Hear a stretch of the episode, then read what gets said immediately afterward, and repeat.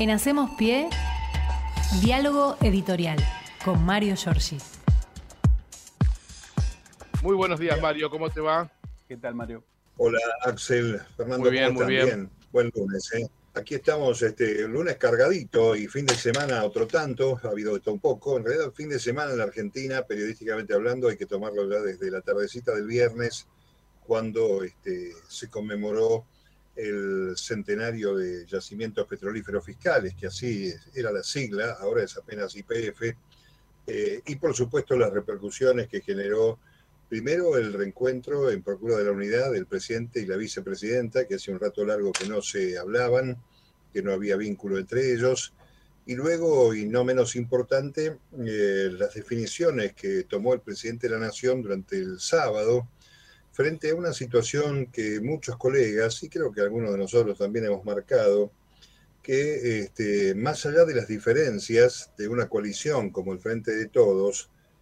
no se puede admitir que haya antis, antinomias dentro de un frente. Y vos podés estar de acuerdo o en desacuerdo con el Frente Renovador de Masa, con aquellos sectores que eh, representan la impronta del propio presidente de la Nación, que algunos exageradamente para mi gusto llaman albertismo, y desde luego el kirchnerismo, eh, cuya base de sustentabilidad es obviamente la figura política eh, más importante de la Argentina, les guste o no les guste, que se llama Cristina Fernández. Todo eso está bien, la disidencia está bien, lo que no puede haber es este, maniobras anti-compañeros o anti-compañeros de gestión, si querés, como pasó con Biondi, aquella historia que Cristina viene marcando desde hace un par de años, funcionarios que no funcionan. Luego la cita en la Universidad del Chaco Austral sobre la incorporación eh, de personas que se oponían al kirchnerismo en una directa alusión a Matías Culfas, autor del libro Los tres kirchnerismos, eh, que habla de una situación pendular entre el avance y la decadencia, la década ganada o la década perdida, este, en aquel momento la, vicepresidenta había señalado que no habían objetado las designaciones, eh, diríamos, del cuño más íntimo de Alberto Fernández, pero algo sucedió el sábado que este, produjo este desborde del cual estamos hablando, sin duda alguna, eh, que generó obviamente una reacción inmediata del presidente de la Nación, porque si hay algo inadmisible es que eh, se bajan las, los decibeles de la discusión en la superestructura y nadie puede interpretar cómo con un off que nosotros manejamos bastante eh, se trate de este, eliminar ese intento de unidad por el cual están hablando todos, pero parece que muchos no, estaban muy contentos por ese tema de la unidad. Así que luego del acto del viernes, fue el, el le, envió un mensaje al presidente diciendo más o menos lo mismo de lo que después se difundió desde su ministerio a través de Infobae y La Nación, nada menos, y mm, este, la respuesta del presidente eh, primero le había dicho a Culfa, mira, eso no te lo está diciendo vos, algo así como calmate, desconectate, le dijo Fernández, pero eh, es obvio que el ministro saliente no le hizo caso y este, mm, hay que decir que ese off eh, inducido, enviado a medios específicos, eh, terminó con la decisión del presidente desde la Quinta de Olivos, eh, que estaba haciendo otra cosa, Alberto Fernández, estaba resolviendo la continuidad que hoy va a asumir Agustín Rossi al frente de la Agencia Federal de Inteligencia en una prórroga por 120 días hasta que el Senado le dé este, el pliego definitivo para ser el director y no interventor como ha sido hasta ahora. Pero más allá de eso, volviendo al otro tema, eh, Fernández eh, estaba escribiendo también eh, la carta que llevará a la cumbre, el discurso, mejor dicho, que llevará a la, cumbre de Los Ángeles, y terminó con esta salida y con algo inesperado, porque había varias figuras allí dando vueltas, incluso Cecilia Todesca Boco, el propio Sergio Massa, a quien lo considera hace tiempo Alberto Fernández como una figura para un ministerio este, clave que reúna toda la actividad económica. Sin embargo, la figura de Scioli, que este, Scioli parece un dirigente galvanizado frente a las internas, frente a las crisis, y nadie puede negar su posicionamiento como vicepresidente de Néstor Kirchner desde ahí en adelante, eh, su gestión o sus gestiones como gobernador de la provincia de Buenos Aires y el trabajo este, que, hay, que hay que analizar, eh, no por este, ser afuera del país, que debe haber sido complejo para mantener una vinculación con Brasil con la característica del presidente, del gobierno de Brasil en este momento con Jair Bolsonaro, de manera que hay voces favorables de distintos sectores, Leandro Santoro, Eduardo Valdés, este, eh, también Jorge Capitanich, el gobernador del Chaco, le han dado la bienvenida y los sectores PYME a Scioli, que ha venido haciendo un trabajo silencioso con, por ejemplo, muy cerca de nosotros, el Partido de la Matanza, hubo una feria en San Pablo de intercambios comerciales y productivos, muy interesante, de la cual habla muy bien el intendente Fernando Espinosa. Es decir, que la salida, para lo que obviamente los medios dominantes señalan una crisis este, terminal del frente de todos, me parece que es una salida mirando hacia adelante, la reconstrucción de la unidad y por supuesto la eliminación de estos anticuerpos que ayer definió muy bien Eduardo Valdés, el diputado y además amigo, uno de los responsables también de la unidad o el reencuentro de, Cristina con Alberto Fernández en su momento. Así que bueno, tenemos un lunes con arranque, con muchas novedades en este aspecto. Eh, hay hoy una presentación a las 5 de la tarde de lo que también estaba reclamando eh, eh, parte del kirchnerismo, que es el impuesto a la ganancia inesperada, que va a presentar el presidente hoy con su ministro de Economía, Martín Guzmán, y vamos a ver cómo se encarrila esta gestión del Frente de Todos en una semana que también tiene mucha actividad para la Cámara de Diputados, no me quiero extender demasiado con esto, sí señalar que este, toda vez que la vicepresidenta aparece, incluso tomado de la mano del presidente en algún momento del acto, creo que es una cosa para tener en cuenta, nadie puede estar en una ficción, este, en una incomodidad, eh, prestándose la lapicera, la, bendita lapicera, usar la lapicera, Alberto le dijo la vicepresidenta. Así que mm, este, entiendo yo que es una oportunidad del Frente de Todos para trabajar en consonancia. Hubo una reunión fuerte con los gobernadores, ¿se acuerdan ustedes? El jueves, lo hablamos el viernes pasado. Me parece que hay elementos para tener en cuenta en eh, una mirada distinta. Y cada vez que habla Cristina Fernández, uno tiene casi hasta, yo diría que es una adicción, meterse con los medios dominantes para ver el maltrato simbólico que tiene eh, la vicepresidenta de su condición de mujer. Yo escuché decir que estaba loca Cristina y que el presidente era un inútil en algunos medios de comunicación. Eh, hemos escuchado eh, voces de conductoras, conductores que parece que están más cerca del tratamiento psiquiátrico que del periodismo, en eh, una inoculación de odio que es realmente este, muy severa. Mucha gente la está pasando mal en la Argentina, como, para, como si esto fuera poco, le inyectaran odio desde las usinas del poder este, real, que son los medios de comunicación. Así que ojalá este, haya una forma de fortalecer que el gobierno comunique. Está bien la reacción rápida del presidente, y está claro que, eh, como el propio Alberto Fernández dijo una vez, eh, con eh, Cristina solo no basta, pero sin Cristina no se puede. Esta es la realidad en la Argentina, les guste o no les guste, es la figura que más votos tiene en forma personal, más allá de la pertenencia al espacio en que se encuentre. Así que bueno, este es uno de los temas que tenemos para, para esta mañana. Y el otro es la, la historia que se encargan de este, edulcorar los mismos medios dominantes, que es la furiosa interna que tiene Juntos por el Cambio, a la que Mauricio Macri, en un foro de la libertad en Brasil, junto a Michel Temer, este traidor, a Dilma Rousseff, que terminó siendo presidente después del juicio que le hicieran a la exmandataria, empezó a hablar del populismo y citó a Hipólito Yrigoyen y a Perón y Evita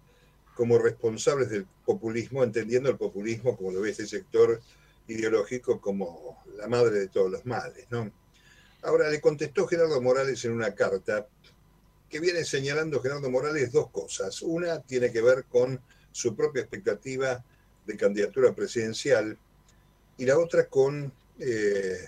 una suerte de toma de distancia por este mismo fin con la gente del PRO,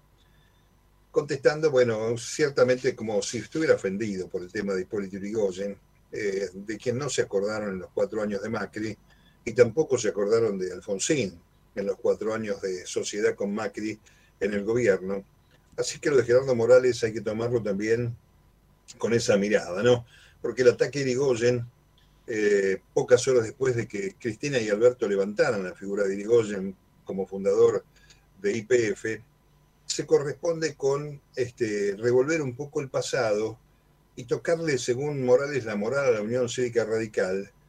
que en la figura de Alfonsín, lo recordamos siempre, había quedado muy claro que el límite de la Unión Cívica Radical se llamaba Mauricio Macri. Pongamos que ahora sea Javier Milei, lo que significa que la Unión Cívica Radical va corriendo el arco hacia la derecha, porque superado el escollo Macri con el que convivieron o se dejaron secuestrar o seducir, eh, ya ha demostrado vilmente que el histórico partido, centenario tres veces, la boina famosa blanca, ha quedado subsumida a estos personajes que hoy por hoy, bueno, se hacen los ofendidos porque se lo maltrató Irigoyen y sin embargo eh, fueron socios de estos maltratadores, ¿no? de las críticas del populismo. Bueno, por interés o por la plata baila el mono, decía el gaucho, este, en estas circunstancias. Dos temitas más, compañeros, así los dejo tranquilos a arrancar la semana. Eh, hay que decir que es mañana, eh, entre hoy y mañana, mejor dicho, va a quedar definido si sesiona la Cámara de Diputados. Hay dos pedidos de sesiones, una para el miércoles que quiere tratar la oposición la boleta única de papel, insistirán con esto, 129 votos necesitan, pero lo más importante es que el Frente de Todos va a buscar sancionar el alivio fiscal para autónomos y monotributistas, una iniciativa del propio Sergio Massa, así que vamos a ver si tenemos este, la suerte de que este, estos sectores que también han sido apretados por el tema de ganancias, eh, bueno, queden más o menos mm, zanjados con este tratamiento. Vamos a ver qué pasa. Y aparte, bueno, hay otros temas sueltos que tiene el Frente de Todos que necesita trabajar en alianzas con este, distintos sectores que no tienen que ver con eh, Juntos por el Cambio. Y en un rato nada más, en unos minutos, debiera sesionar en Montevideo el Parlasur, su sesión ordinaria. Hay un pedido para la expulsión del prófugo Pepín Rodríguez Simón, muy amigo de Carlos Rosenkrantz, el vicepresidente de la Corte Suprema, ¿no? El hombre que lo puso por la ventana, lo hizo entrar, el creador de la mesa judicial. Uno piensa, ¿cómo hace la justicia, cuyo vicepresidente se autotitula amigo de este prófugo, para tratar la causa de este prófugo, que además debe esperar eh, la autorización del presidente del Uruguay para que se haga realidad la extradición, presidente uruguayo que es amigo de Macri y amigo de toda esta runfla de la cual forma parte eh, Pepín Rodríguez Simón, ¿no? Así que vamos a ver qué sucede. Se necesitan 77, no es poca la cosa, 77 miembros para iniciar el debate sobre la expulsión de Rodríguez Simón y necesita 37 integrantes para tener quórum. Recordemos que el Parlasur eh, tiene una situación especial con este tema hay este, algunos legisladores que se han borrado de la derecha continental, del Mercosur. Tenemos tres gobiernos insólitamente alineados con políticas de derecha, Paraguay, Brasil y Uruguay, de manera que vamos a ver si es posible esto y este, cómo queda el Parlasur desde el punto de vista de su prestigio, protegiendo a un prófugo de la justicia argentina que mm, jamás pudo haber sido considerado como refugiado, sino todo lo contrario, es un hombre que está amparándose en alguna ayuda externa para no hacer frente a sus responsabilidades. Y hablando de cosas de la justicia, finalmente el juez Martínez de Giorgi ordenó algo que es algo increíble, ¿no? Tenemos la, la cuestión de los cuadernos o la fotocopia de los cuadernos. Ahí está Diego Cabot, que fuera jefe de prensa de Macalister en La Pampa y de la noche a la mañana periodista estrella del diario Nación, que primero vino con la fotocopia, después aparecieron los originales que se supone estaban quemados, de estos cuadernos este, por los cuales hubo gente detenida, gente perseguida y que ahora aparentemente el juez por primera vez, después de tantos años, dispone que se hagan peritajes para este, ver quiénes son o quién es el autor de esta maniobra de los cuadernos, donde hay eh, fechas testeadas, este, hay tachas, hay cambios de nombre, cambios de letra, una verdadera infamia de la política del lawfare que también sigue vigente en la República Argentina. Así que como vemos, tenemos una semana rápida este, de mucha acción. Estaremos muy atentos a ver lo que dice el presidente a las 5 de la tarde hoy, que decidió presentar junto a su ministro de Economía este proyecto de la renta inesperada. Y por cierto, ya están poniendo los tapones de punta los del campo, el coloquio de IDEA, la AEA, eh, e la este, Asociación de Empresas Argentinas, donde están los grandes, Pablo Roca, este, Pagani de Arcor, Mañeto, que se tienen que encontrar con Martín Guzmán. Algo dijo la vicepresidenta en el acto de IPF en Tecnópolis, hay que discutir, a veces hay que enojarse, no se puede charlar en condición de amigos con esta gente que eh, hace de la renta interminable su objetivo casi deportivamente y se lleva puesto el interés nacional, el interés del pueblo argentino. Así que vamos a ver cómo viene esto que parece ser una vuelta de página del Frente de Todos, del Gobierno Nacional y lo que implica esta serie de modificaciones que el presidente ha dispuesto. Y algunos dicen que podrían hacer más cambios. Hay muchas figuras que están allí. Uno de ellos es el ministro de Trabajo, eh, por eh, salir del gobierno. Recordemos, como decimos siempre, que los ministros son fusibles de una gestión, no los votó nadie, los pone ahí el presidente, y la misma forma que los pone, como vemos, los puede sacar. Así que esto es lo que tengo para arrancar este lunes con todos ustedes en este 6 de junio del 2022. Bueno, muy completo, Mario, como siempre, y por ser lunes, como siempre vos decís, este, con un fin de semana que, se las trajo, ¿eh? así que nos reencontramos mañana con, con más eh, diálogos editoriales. Chao, Mario, hasta mañana. Hasta mañana, y les recomiendo, ya que lo van a reproducir, eh, datos claves. Mañana el presidente viaja a las 11 de la noche a Los Ángeles, a la Cumbre de las Américas.